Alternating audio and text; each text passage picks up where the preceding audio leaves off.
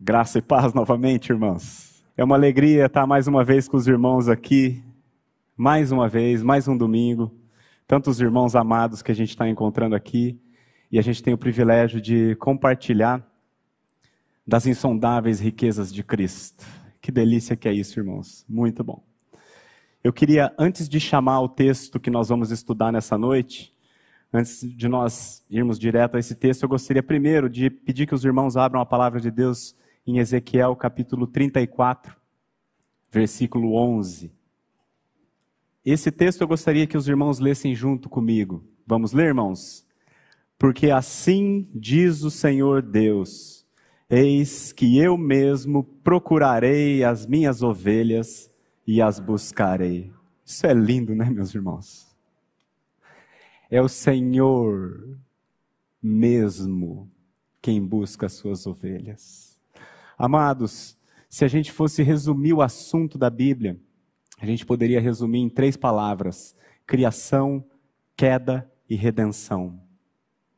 É isso que a Bíblia trata. O homem foi criado à imagem e semelhança de Deus. Mas o homem caiu em pecado, se tornou rebelde e hostil ao seu próprio Criador. E este Criador, sendo poderoso como é, poderia simplesmente exterminar aquela criação e fazer uma nova. Mas porque ele não é apenas justo, mas também gracioso e misericordioso, ele resolve não destruir aquele que se havia extraviado, mas ele vai buscar como um pastor que busca as suas ovelhas que estão perdidas. Isso é maravilhoso, meus irmãos. E eu gostaria então de estudar com os irmãos uma passagem das Escrituras que mostra justamente o Senhor fazendo isso ele como um pastor buscando um que estava perdido e extraviado e restaurando este pecador. Vamos abrir a palavra de Deus no Evangelho de Lucas, capítulo 19, do versículo 1 a 10. É uma história bastante conhecida, principalmente para aqueles que, que cresceram no ambiente de igreja e eram crianças, vocês ouviram essa história muitas vezes na salinha. Provavelmente hoje mesmo devem falar disso aí ali na salinha. É a história de Zaqueu. Então eu gostaria de fazer uma leitura desse texto, pedir para o irmão fazer essa leitura e depois nós vamos meditar nas riquezas que aqui estão. Entrando em Jericó, atravessava Jesus a cidade. Eis que um homem, chamado Zaqueu, maioral dos publicanos e rico, procurava ver quem era Jesus, mas não podia, por causa da multidão, por ser ele de pequena estatura. Então, correndo adiante, subiu a um sicômoro a fim de vê-lo, porque ali havia de passar. Quando Jesus chegou àquele lugar, olhando para cima, disse-lhe: Zaqueu, desce depressa, pois me convém ficar hoje em tua casa. Ele desceu a toda pressa e o recebeu com alegria. Todos os que viram isto murmuravam, dizendo que ele se hospedara com um homem pecador. Entre mentes, Zaqueu se levantou e disse ao Senhor: Senhor, resolvo dar aos pobres a metade dos meus bens, e se em alguma coisa tenho defraudado alguém, restituo quatro vezes mais. Então Jesus lhe disse: Hoje houve salvação nesta casa, pois que também este é filho de Abraão. Porque o filho do homem veio buscar e salvar o perdido. O que é que o filho do homem veio fazer, meus irmãos? Buscar e salvar o perdido. Vamos orar? Senhor, nós te louvamos, Senhor, pelo teu filho Jesus Cristo, que sendo Deus, não julgou como usurpação ser igual a Deus. Antes, a si mesmo se esvaziou, tornando-se em semelhança de homens. Ele se humilhou, Senhor, desceu até aqui com um único propósito: buscar e salvar o perdido. Esta história que lemos agora, Senhor, não é a história de Zaqueu, mas é a história da tua graça. E nós te pedimos que nessa noite o Senhor venha com o teu espírito sobre esta assembleia o Senhor nos abençoe, nos abra os ouvidos, nos prepare o coração, para que possamos discernir a tua graça, para que possamos te render todo o louvor e toda a glória que te são devidas, Senhor. Abençoa esta comunidade, salva os que ainda não estão salvos. Nós te pedimos isso em nome de Jesus. Amém. Irmãos, essa história, para aqueles, como eu disse, para aqueles que cresceram num ambiente de igreja, de salinha, de domingo, de escola dominical, já ouviram essa história muitas e muitas vezes. E aí o que a gente fica na cabeça dessa história é que Zaqueu era um baixinho que Jesus mandou descer da árvore. Mas como eu já disse aqui para os irmãos também, essa história não é a história de Zaqueu. Essa é a história da graça de Deus. Nós vamos, à medida que caminharmos aqui nesse texto, os irmãos vão ver que aqui Zaqueu é apenas um beneficiário da graça. E o protagonista da história é Jesus Cristo e a sua graça. Eu espero que nós possamos sair daqui compreendendo de fato isso, para que o Senhor receba toda a glória e todo o louvor. Amém? Então vamos meditar, meus irmãos, do começo desse texto, versículo 1 e 2. Entrando em Jericó, atravessava Jesus a cidade. O 2. Eis que um homem, chamado Zaqueu, maioral dos publicanos e rico. Aqui a gente já pode dar uma paradinha. Nós vamos tratar da graça do Senhor. Mas que nós, para que nós possamos compreender a graça, meus amados, a primeira coisa que nós precisamos compreender é o pecado. Porque se não compreendermos o que é o pecado e quem somos nós, jamais compreenderemos o que é a graça. E hoje a grande maioria das igrejas não trata mais de pecado e de arrependimento, fala só da graça. Logo, a graça que as pessoas conhecem não é a graça que está na Bíblia. Então nós precisamos, irmãos, compreender quem é Zaqueu, a fim de compreendermos a graça do Senhor. Aqui está dizendo que ele era o maioral dos publicanos e rico. Quem eram os publicanos? Os irmãos estão bem familiarizados, mas acho que vale fazer uma, uma rápida recapitulação. O publicano era o cara da Receita Federal. O publicano, na época de Jesus, é, o Império Romano dominava sobre Israel. E ele dava certas liberdades para Israel, mas Israel tinha que pagar imposto. Desde aquele tempo já tinha imposto. Daqui um mês que vem nós vamos fazer o nosso, né? A declaração. Já tinha desde aquela época. E quem eram os publicanos? Eram pessoas que o Estado de Roma colocava para arrecadar os impostos. Só que o publicano não era romano, ele era judeu, ele era israelita. Então, o povo de Israel já odiava o Império Romano. E aí, o israelita virava a casaca e se tornava um publicano para cobrar imposto para passar para Roma. Então, o publicano era um cara muito querido, imagina, né? O povo tinha raiva do publicano. E o publicano, além disso, ele Roma dizia assim: "Eu quero 20%". E o publicano ele cobrava tudo que ele queria, a mais. Ele passava os 20 e o que sobrava era dele. Era um, um corrupto, por assim dizer. E esse esse Zaqueu, ele não era apenas um publicano, ele era o maioral dos publicanos. Ele era um homem muito corrupto e muito rico. E também muito odiado por todos. Para a gente tentar contextualizar, pega um dos políticos que você odeia. Tem uns par, né? mas escolhe aquele que você mais detesta. Porque o que, que os políticos hoje, os corruptos, fazem? Eles, eles colocam tributo à torta e à direita do jeito que eles querem. A gente não aguenta pagar imposto. E eles ainda, além de receber todo o nosso imposto, o que, que eles fazem? Ainda roubam. Formam quadrilha, fazem desvios. E isso nos causa uma indignação terrível, não é? E nós temos aí, tá toda hora no noticiário cheio de, de político aparecendo. Então, o Zaqueu é como um, esse político que você imaginou no seu coração, esse que você tem bastante raiva, o chefe da quadrilha, sabe? Esse era o Zaqueu. Esse era o Zaqueu.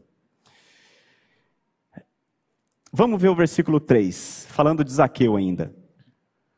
Procurava ver quem era Jesus, mas não podia, por causa da multidão, por ser ele de pequena estatura. Irmãos, aqui a gente já tem que resolver um problema. Porque a Bíblia está dizendo que o Zaqueu procurava ver quem era Jesus. E aqui nós temos um problema por causa de Romanos 3,11. O que, que Romanos 3,11 diz? Não há quem entenda, não há quem busque a Deus. A Bíblia diz que não há quem entenda e que não há quem busque a Deus. Mas a mesma Bíblia está dizendo que Zaqueu procurava ver quem era Jesus. Alguma coisa aconteceu aqui, amados. E aqui a gente levanta algumas possibilidades. Por exemplo, os irmãos lembram que Mateus, um dos discípulos de Jesus, antes de ser discípulo de Jesus, ele era publicano, o Levi. Será que de repente foi o Mateus que, depois que conheceu Jesus, foi lá e, e falou para o Zaqueu, Zaqueu, conhece, porque Zaqueu era, um, era o maioral dos publicanos? Ou será que de repente Mateus intercedeu, orou em favor de Zaqueu? Será? É uma possibilidade. Será que Zaqueu estava procurando Jesus por causa dos milagres que Jesus fazia?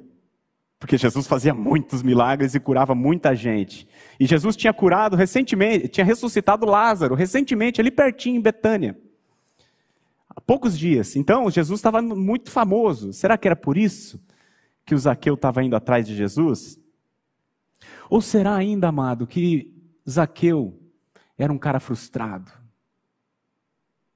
Será que ele, depois de ter juntado tanto dinheiro e continuar percebendo que ele era pobre, será que isso não fez ele ir atrás de algo maior?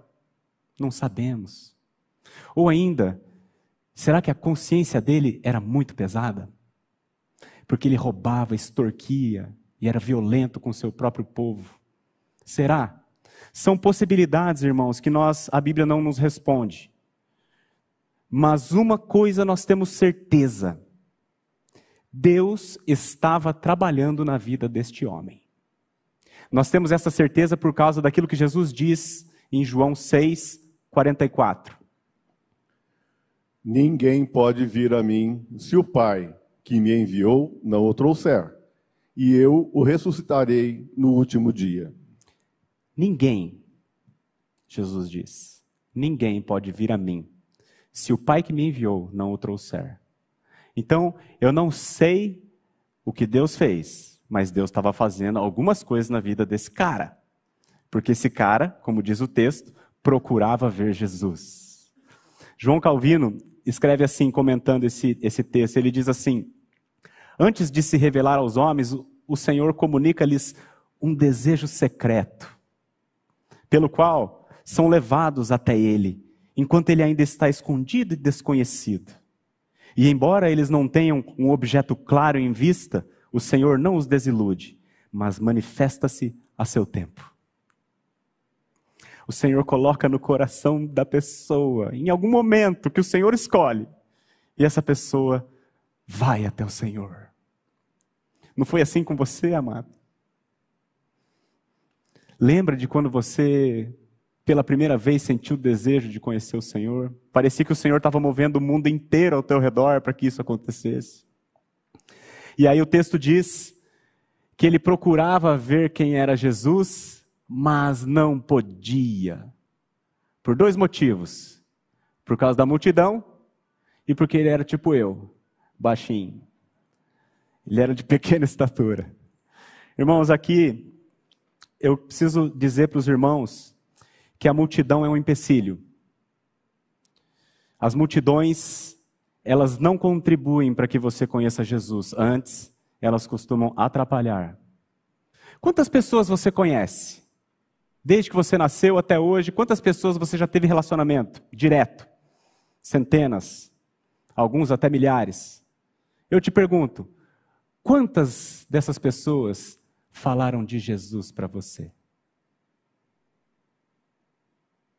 Dá para contar na mão.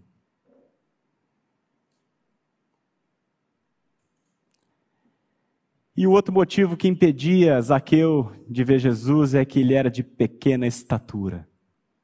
Irmãos, aqui está falando da realidade física de Zaqueu. Ele era baixinho. Mas nós temos que entender a realidade espiritual da coisa.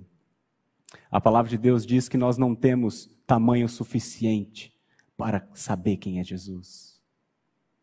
A Bíblia diz claramente que nós estamos mortos em delitos e pecados.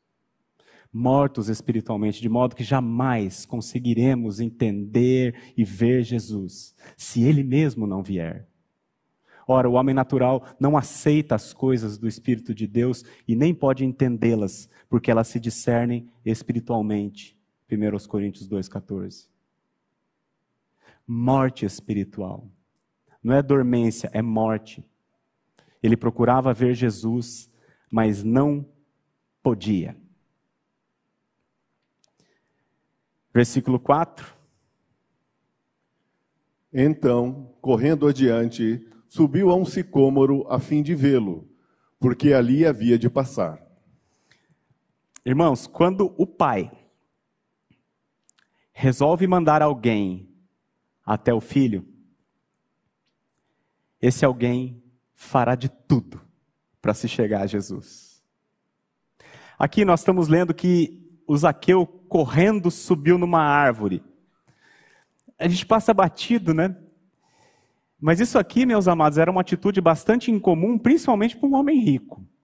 Né? Se, se, eu aqui resolver dar uma corridinha aqui, já vai ficar estranho.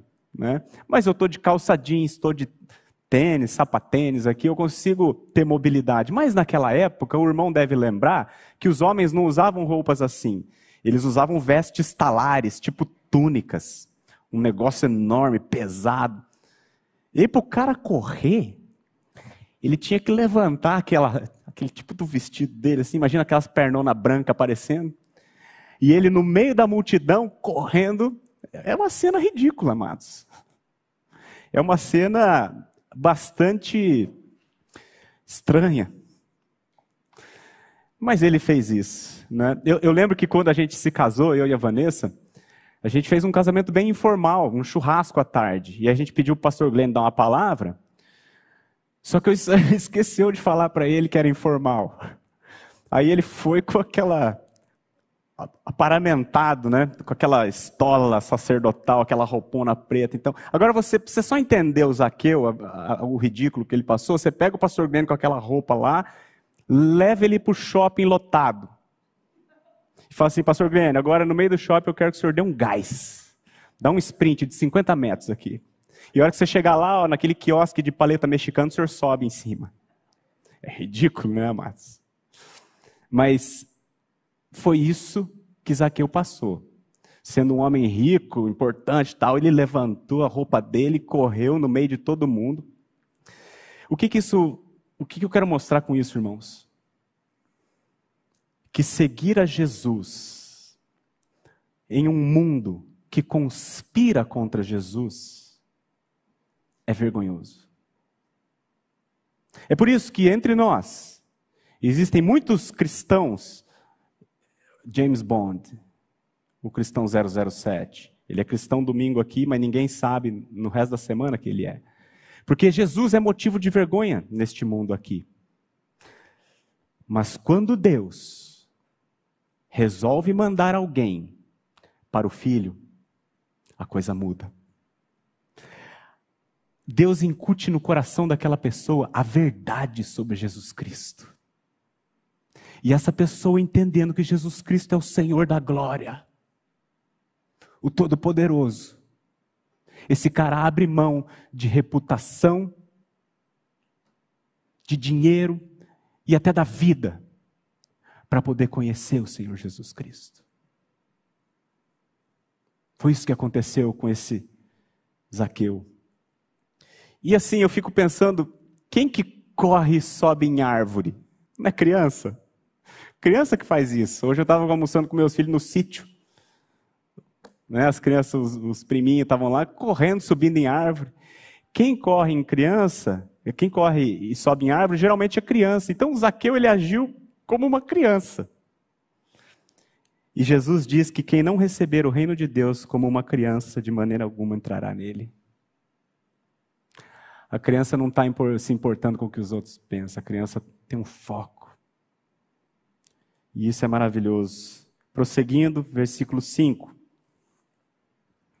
Quando Jesus chegou àquele lugar, olhando para cima, disse-lhe: Zaqueu, desce depressa, pois me convém ficar hoje em tua casa. Meus amados, Jesus foi até ele e o chamou pelo nome. Não era Zaqueu quem procurava Jesus, era Jesus quem procurava Zaqueu. E o Pai moveu o mundo ao redor de Zaqueu, para que Zaqueu tivesse naquela árvore. Imagina a reação do Zaqueu, procurando ver aquele cara. Aí o cara para a multidão e fala: Zaqueu, desce depressa, porque hoje me convém ficar na tua casa. Chamou pelo nome. Uma vez, os jovens fizeram um acampamento e a lembrancinha do acampamento foi uma caneca. E eu tomo muito café e eu tomo todo dia naquela caneca. E naquela caneca tem um versículo que eu memorizei, porque eu vejo ele todo dia. Isaías 43, 1. Nós não vamos lá, mas eu cito para os irmãos. Está escrito assim: Não temas, Deus falando comigo e com você. Não temas, porque eu te remi, chamei-te pelo teu nome, tu és meu.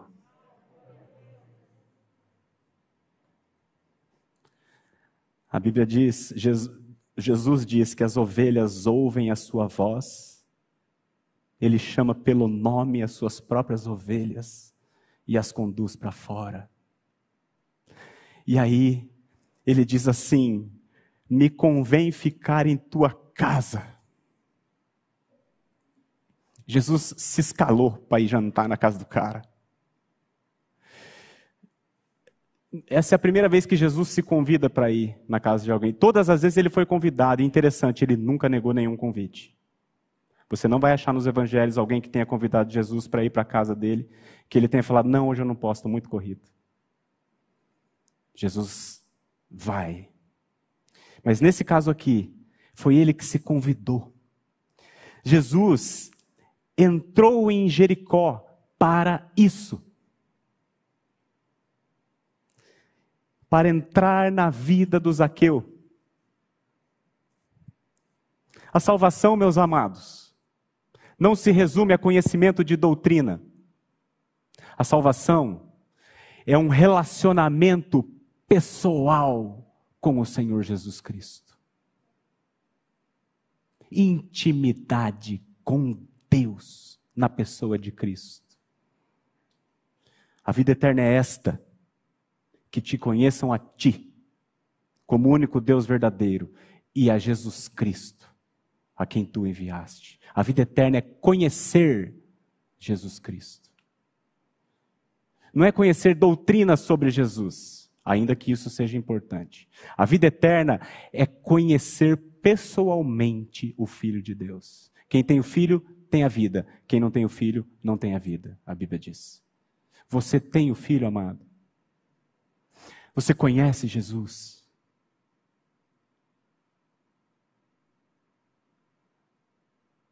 Você já teve essa experiência com Ele? E aí eu quero chamar a atenção dos irmãos para isso aqui. Jesus, quando Jesus chegou àquele lugar, olhando para cima,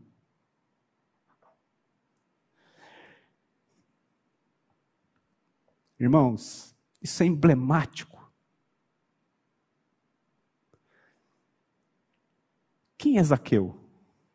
Zaqueu é um homem pecador contumaz e indigno.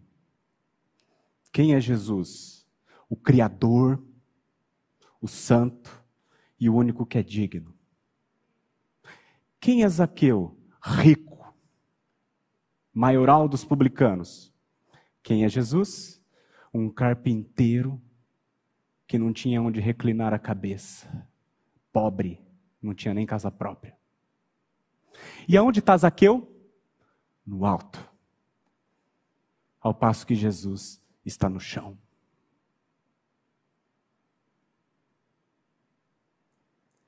A Bíblia, não só aqui, mas em toda a sua extensão, ela faz um contraste entre a soberba humana e a glória do Evangelho de Deus em que Cristo se humilha para salvar o pecador. A Bíblia chama Deus de muitos pronomes. Um deles é o Altíssimo. E nesse caso, amados, e em inglês, os caras que pregam inglês, eles falam the most high, o mais alto. E nós estamos vendo aqui, aquele que é o mais alto, humilhado de tal maneira, que está olhando para cima para ver o Zaqueu. Irmãos, o movimento humanista é como Deus sereis. O movimento nós, como seres humanos, eu faço isso, eu faço aquilo, eu sou isso, eu sou aquilo, eu, eu... E o final desse movimento é queda. Mas o movimento do Evangelho é Deus descendo até a morte para nos livrar dessa prepotência louca nossa de querer ser como Deus. Ele, Jesus, subsistindo em forma de Deus, não julgou como usurpação o ser igual a Deus. Antes, a si mesmo se esvaziou, assumindo a forma de servo, tornando-se em semelhança de homens. E reconhecido em figura humana, a si mesmo se humilhou, tornando-se obediente até a morte e morte de cruz. Pelo que também Deus o exaltou sobremaneira e lhe deu um nome que está acima de todo nome, para que o nome de Jesus todo joelho se dobre e toda língua confesse que Jesus Cristo é Senhor, para a glória de Deus Pai. O movimento humanista, meus amados, termina em choro e ranger de dentes. O movimento do Evangelho é Deus em Cristo se humilhando para buscar e salvar o perdido. Veja que lindo o que diz, segundo aos Coríntios 8, 9. Pois conheceis a graça de nosso Senhor Jesus Cristo, que sendo rico, se fez pobre por amor de vós para que, pela sua pobreza, vos tornasseis ricos. Oh, meus amados. O teu coração não arde quando você ouve isso? Conheceis a graça do nosso Senhor Jesus Cristo, a graça. Nós estamos falando de graça aqui. Em que consiste a graça dele? Que sendo rico, se fez pobre por amor de vós. Para quê? Qual o propósito? Para que pela sua pobreza vos tornasseis ricos. Pelas suas pisaduras nós fomos sarados. Certamente ele tomou sobre si as nossas enfermidades e as nossas dores ele levou sobre si. Nós o reputávamos por aflito, ferido de Deus e oprimido. Mas ele foi traspassado pelas nossas transgressões e moído pelas nossas iniquidades. O castigo que nos traz a paz estava sobre ele, e pelas suas pisaduras nós fomos sarados. Esse é o nosso Senhor. Esse é Jesus. E o que, que ele disse para o Zaqueu? Voltando lá para o nosso texto, versículo 5. Ele disse: Zaqueu, desce depressa. Irmãos, o Evangelho não exalta o homem, ele humilha o homem. Desce de onde você está, Jesus fala para nós. Desce. Pois todo o que se exalta será humilhado e o que se humilha será exaltado. E o que mais que a gente tira dessa frase dele, desce depressa? Irmãos, o evangelho é urgente. Essa era a última vez que Jesus ia passar por Jericó. Ele estava indo com firmeza rumo a Jerusalém, onde ele sabia que ele seria crucificado. Nós sabemos disso, que essa era a última vez, mas aqui eu não sabia. Por isso, irmãos, hoje, se ouvirdes a sua voz, não endureçais o coração, pode ser a última vez. Desce depressa.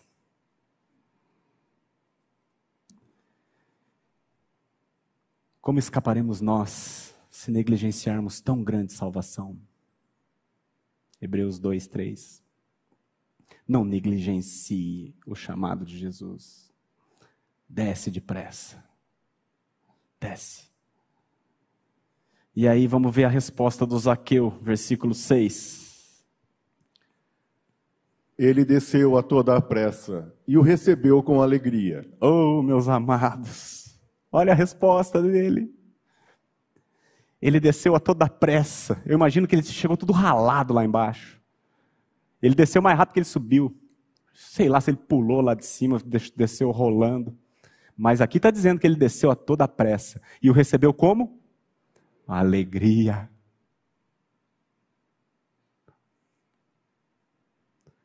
Alegria. E eu quero comparar a resposta de Zaqueu com a resposta de outro rico. Um pouquinho antes de chegar em Jericó, nós estamos aqui no capítulo 19 de Lucas.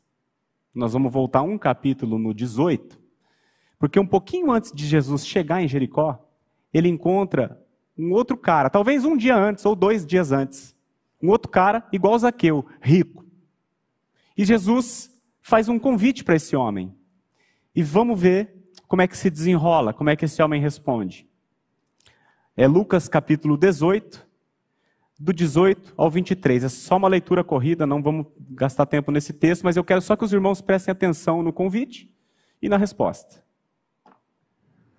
Certo homem de posição perguntou-lhe: Bom mestre, que farei para herdar a vida eterna? Respondeu-lhe Jesus: Por que me chamas bom? Ninguém é bom senão um, que é Deus. Sabes os mandamentos: não adulterarás, não matarás, não furtarás, não dirás falso testemunho, honra teu pai e a tua mãe. Replicou ele: Tudo isso tenho observado desde a minha juventude. Ouvindo Jesus, disse-lhe: Uma coisa ainda te falta. Vende tudo o que tens, dá aos pobres e terás um tesouro nos céus. Depois, vem e segue-me. Mas ouvindo ele estas palavras, ficou muito triste, porque era riquíssimo. Irmãos, Jesus disse com todas as letras para o jovem rico: Vem e segue-me. E a Bíblia diz que ele, no 23, que o jovem, ouvindo este convite de Jesus, estas palavras de Jesus, ficou muito triste. Compare com a resposta do Zaqueu, lá no versículo 6.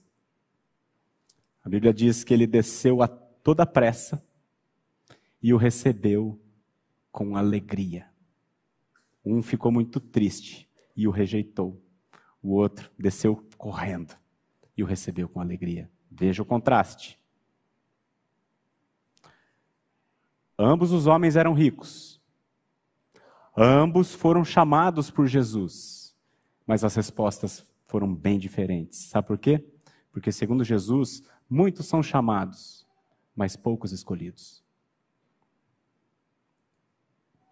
Há em teologia um assunto chamado vocação eficaz. Que, se fosse resumir, quando Deus chama os seus, eles não conseguem resistir e eles respondem favoravelmente a Jesus. A confissão de fé de Westminster, no capítulo 10, é uma confissão de fé que foi feita por irmãos puritanos no ano 1643, e eles fazem a definição do que é a vocação eficaz. E eu vou ler só para os irmãos, não vamos gastar tempo aqui, mas eu vou ler. Diz assim: Deus se serve, no tempo por ele determinado, de chamar eficazmente todos aqueles que predestinou para a vida, e só estes, pela sua palavra e pelo seu espírito. Fazendo como? Tirando-os daquele estado de pecado e morte em que estão por natureza e transpondo-os para a graça e salvação em Jesus Cristo. Isso ele faz iluminando espiritualmente o entendimento deles, a fim de que compreendam as coisas de Deus para a salvação, tirando-lhes o coração de pedra e dando-lhes coração de carne, renovando as suas vontades e determinando-as pela sua onipotência para aquilo que é bom, e atraindo-os eficazmente a Jesus Cristo, mas de maneira que eles vão muito livremente, sendo para isso dispostos pela graça. Não é lindo isso aqui, irmãos? Deus muda o entendimento espiritual da pessoa, de maneira que aquela pessoa entende a verdade acerca de quem ele é e acerca de quem Jesus é. E essa pessoa, de maneira muito livremente, não sob pressão, mas por discernimento espiritual e conhecimento da verdade, esta pessoa muito livremente aceita o chamado de Jesus de se arrepender e crer no Evangelho. Isso acontece quando Jesus chama os seus eleitos. A doutrina da eleição, meus amados, ela costuma ser controversa as pessoas não gostam que fale disso, mas irmãos, se a gente enxergar a doutrina da eleição do ponto de vista bíblico, ela é maravilhosa. Ela é maravilhosa porque ela glorifica a soberania de Deus e coloca o homem no seu devido lugar.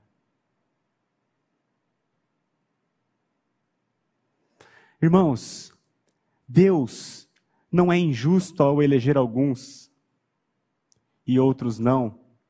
Porque se Deus deixar todos os homens, para que os homens mesmo tomem a decisão, ninguém escolhe a Deus. Nós não vamos lá, mas está escrito em Romanos 3,11: Não há quem entenda, não há quem busque a Deus, não há quem faça o bem, não há nenhum sequer. Essa mesma verdade está escrita em Salmo 14, no Salmo 53, depois o irmão pode conferir na Bíblia. O homem deixado à sua própria vontade jamais buscará a Deus. Então Deus, porque é gracioso, muda a vontade dos seus para que esses o busquem. Deus não é injusto, irmãos, ao eleger alguns. Você acha que o jovem rico eu não, não, sei te dizer se o jovem rico foi condenado ou não. A palavra de Deus não fala mais nada sobre ele. Mas supondo que ele não tenha recebido o Senhor em nenhuma oportunidade. Lá no dia do juízo. Você acha que o jovem rico vai dizer assim para Deus: Senhor, o Senhor foi injusto comigo porque o Senhor fez a vocação eficaz só para o Zaqueu e para mim não. Não, irmãos. Diante do Senhor, ele vai lembrar que ele foi convidado expressamente por Jesus. Vem e segue-me. Jesus falou essas palavras para ele: vem e segue, você terá tudo no céu.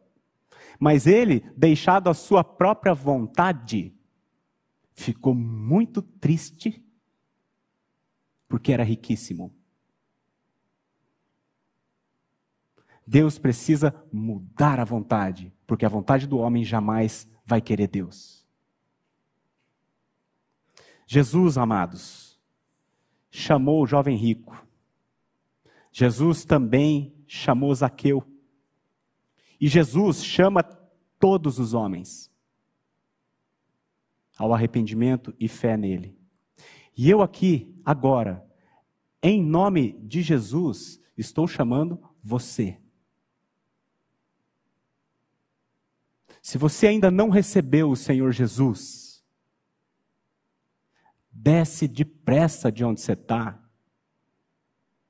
e receba-o com toda alegria. Porque ele diz: Todo aquele que vem a mim, de modo nenhum lançarei fora. Tem salvação para todo tipo de gente. Porque o Evangelho é o Evangelho da graça e não do mérito. Versículo 7. Todos os que viram isto murmuravam, dizendo que ele se hospedara com um homem pecador. Típico da meritocracia humana.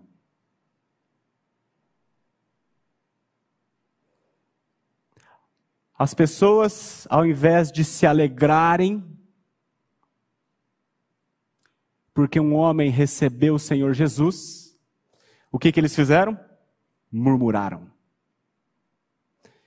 E eu pergunto: quantos murmuraram? O texto está dizendo: todos.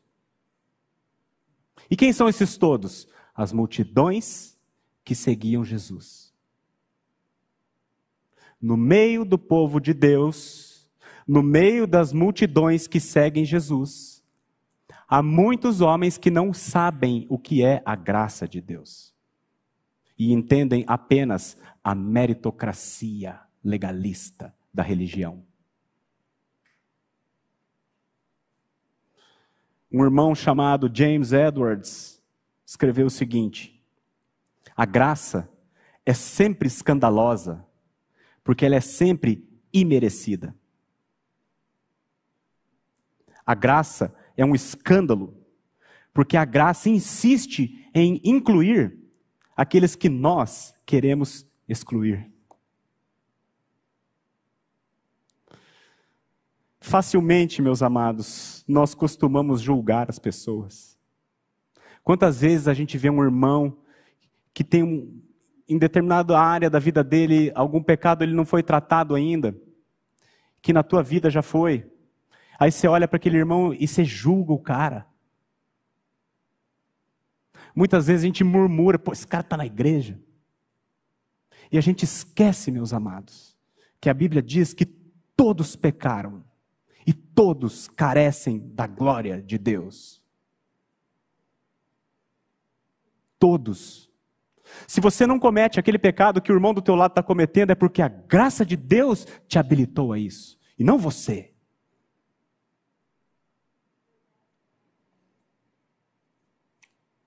A graça de Deus, irmãos, pode salvar o pior dos pecadores. E Deus não é injusto ao fazer isso, porque toda a justiça dele contra o pecado, ele castigou em Jesus Cristo. A Bíblia diz que ao Senhor agradou moê-lo naquela cruz. Porque lá naquela cruz ele atraiu o pecado de todo o seu povo, de toda a história. E ele recebeu sobre si no madeiro todo o castigo que o pecado merece. De modo que se Deus quiser salvar Hitler, ele pode. E ele não é injusto. Pelo contrário, ele é o justo e o justificador daquele que crê. Portanto, não julgue o seu próximo.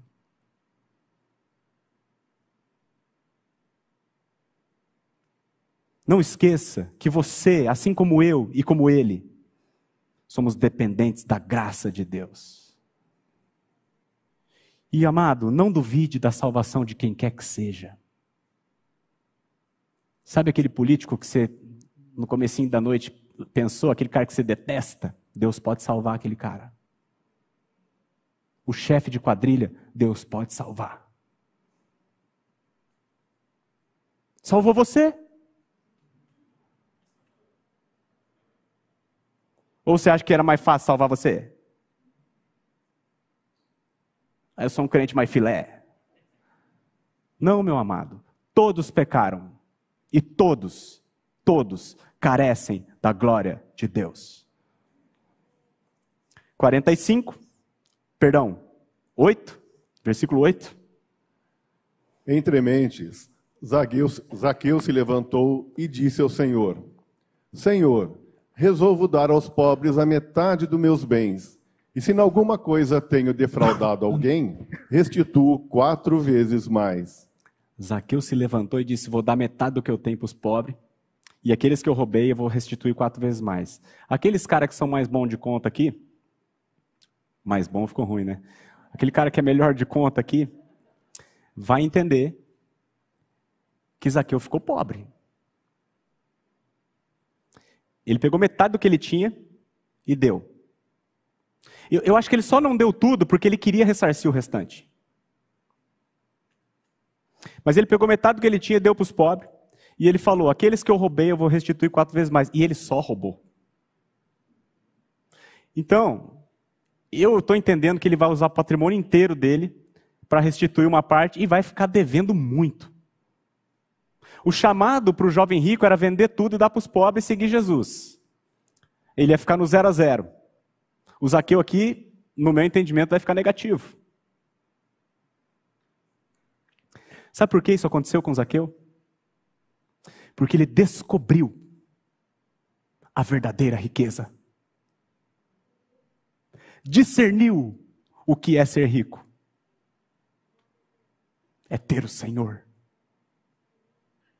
Jesus conta uma parábola, nós não vamos lá nela, mas depois, se o irmão não quiser ler em casa, Mateus 13, 44, ele diz assim: O reino dos céus é semelhante a um tesouro oculto num campo, o qual certo homem, tendo achado, esconde o tesouro.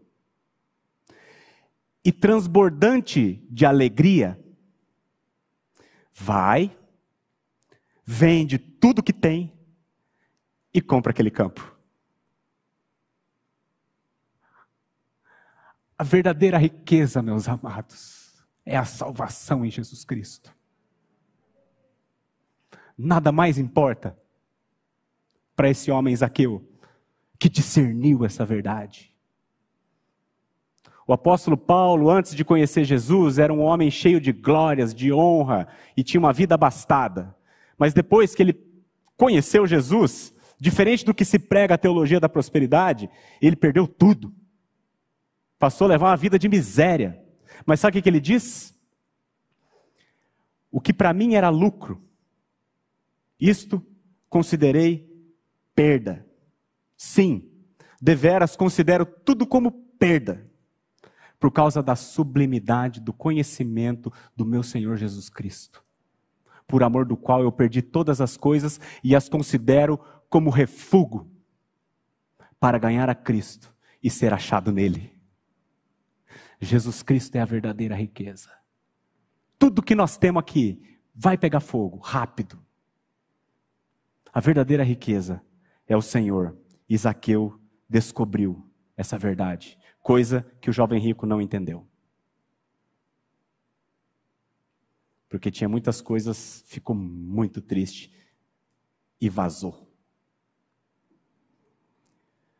Amados, isso aqui que nós estamos vendo no versículo 8 se chama arrependimento. Zaqueu teve o que se chama metanoia. A palavra arrependimento é metanoia, mudança de mente, mudança de entendimento. E ele passou a andar na lei do Senhor e até exceder a lei do Senhor. A lei do Senhor em Levítico, depois o irmão pode procurar, era o seguinte: quando você roubou alguém e foi pego, você tem que restituir e mais 20%. Roubou milão, você devolve 1.200. Está tudo certo. Ele roubou milão, estava devolvendo 5. O mil mais 4. Os mandamentos de Deus não são penosos para a nova criatura. Porque o seu coração foi mudado.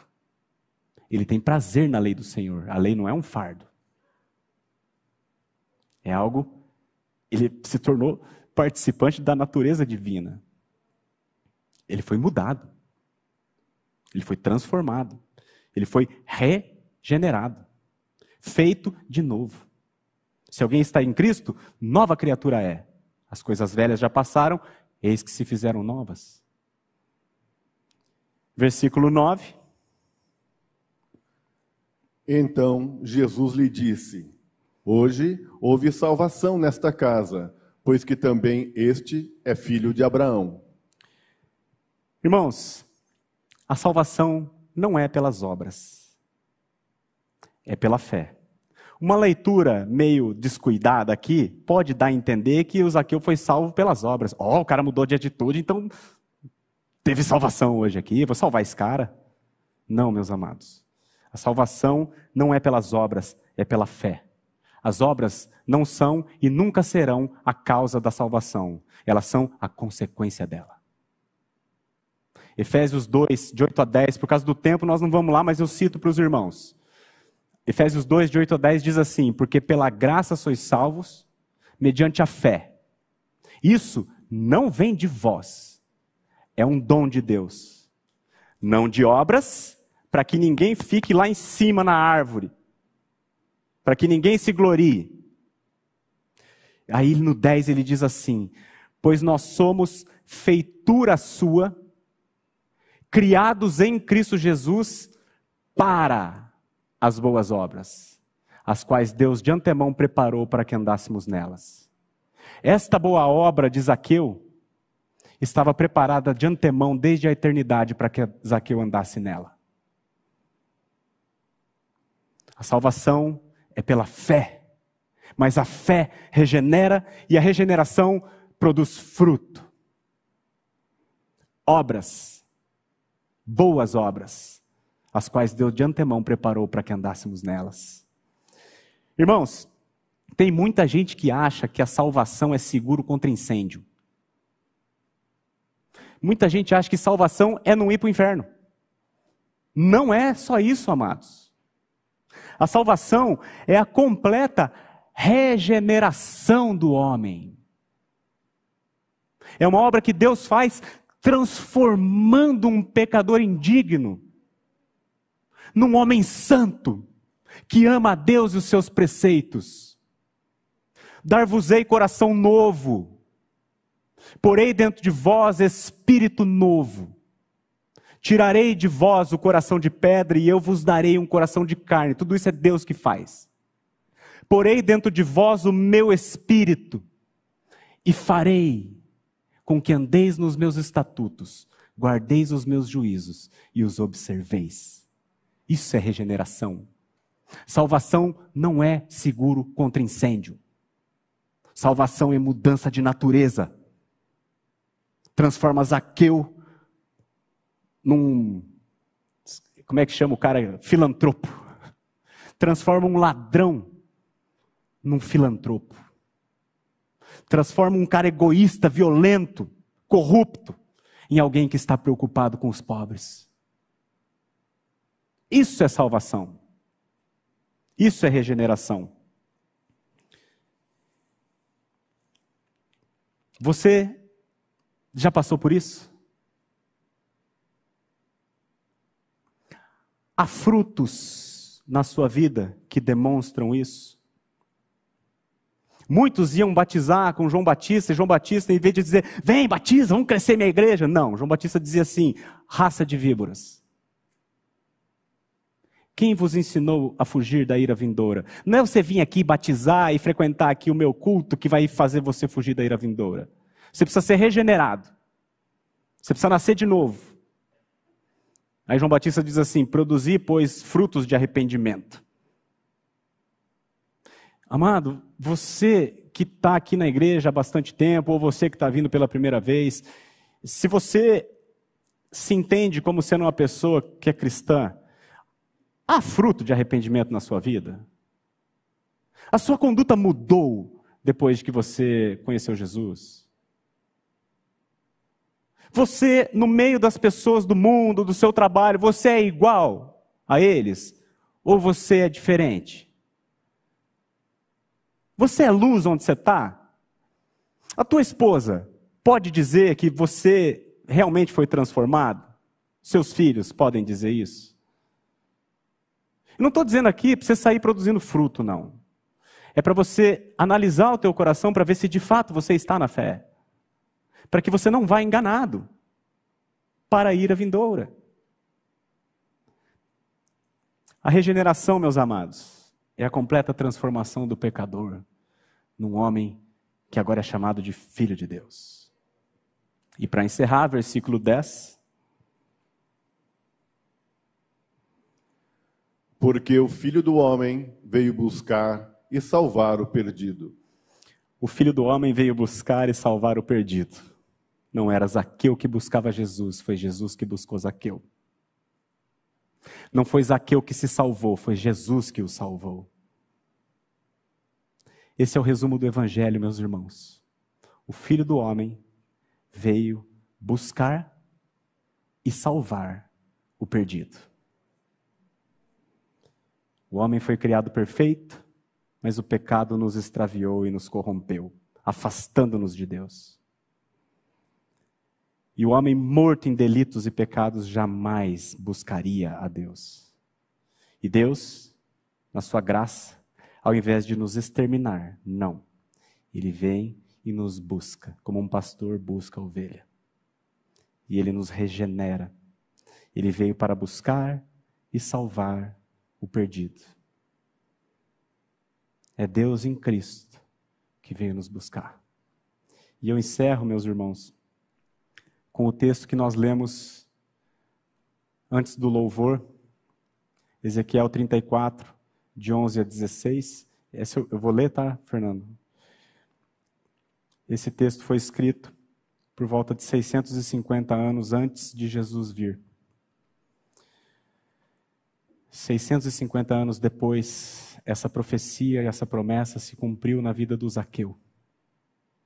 E eu quero ler esse texto, que diz assim: Porque assim diz o Senhor Deus: Eis que eu mesmo procurarei as minhas ovelhas e as buscarei. Como o pastor busca o seu rebanho no dia em que encontra ovelhas dispersas, assim buscarei as minhas ovelhas. Livrá-las-ei de todos os lugares para onde foram espalhadas no dia de nuvens e de escuridão. Tirá-las-ei dos povos e as congregarei dos diversos países e as introduzirei na sua terra Apacentá-las-ei nos montes de Israel, junto às correntes e em todos os lugares habitados da terra. Apacentá-las-ei de bons pastos, e nos altos montes de Israel será a sua pastagem. Deitar-se-ão ali em boa pastagem e terão pastos bons nos montes de Israel. Eu mesmo apacentarei as minhas ovelhas e as farei repousar, diz o Senhor Deus. A perdida buscarei, a desgarrada tornarei a trazer, a quebrada ligarei, e a enferma fortalecerei. Mas a gorda e a forte, como é o caso do jovem rico, destruirei. Apacentá-las-ei com justiça. Essa profecia, meus amados, se cumpriu na vida do Zaqueu. Também se cumpriu, entendo eu, na vida do jovem rico como uma ovelha gorda que não precisa de nada. Forte, gorda, eu não preciso disso. A minha riqueza me basta. Essa foi destruída. E ela se cumpriu na minha vida, meus amados. E eu não sei se na sua. Que tipo de ovelha você é? Uma ovelha que se reconhece perdida, desgarrada, quebrada, enferma, como Zaqueu? Ou você é uma ovelha gorda e forte, como o jovem rico? Irmãos, o Senhor continua buscando as suas ovelhas. Até hoje. Se você ainda não é uma ovelha do Senhor Jesus, desce depressa, em nome de Jesus. Vamos orar? Pai, nós te louvamos, Senhor, pela beleza da tua graça, pela maravilha da tua palavra, pela beleza do sacrifício de Jesus Cristo, porque por meio dele há perdão e há possibilidade de salvação até para o pior dos pecadores, como era Zaqueu e como somos nós. Te louvamos, Senhor, porque reconhecemos que jamais o Senhor foi motivo de interesse para que nós pudéssemos buscá-lo, mas que ainda assim o Senhor nos amando, o Senhor, como um bom pastor, veio nos procurar e mandou o teu filho Jesus Cristo, que veio buscar e salvar o perdido. Te louvamos pelo teu evangelho, que é segundo a graça e não segundo as obras. E nós te pedimos, Senhor, que se há aqui nesta noite alguém que ainda não desfruta da glória do Evangelho, das riquezas insondáveis de Cristo, que esse alguém seja convencido pelo Senhor a descer de onde ele está e receber o Senhor com toda alegria. Te louvamos também, Senhor, por cada um aqui que já fez isso, que já teve o privilégio de te conhecer. Pedimos que o Senhor continue nos abençoando, nos edificando como igreja, para que sejamos aqui em Londrina coluna e baluarte da verdade. Uma igreja relevante que anuncia a verdade do Evangelho e que traz pessoas para o teu reino. Assim nós te pedimos, Senhor, para a glória do teu nome, em nome de Jesus. Amém.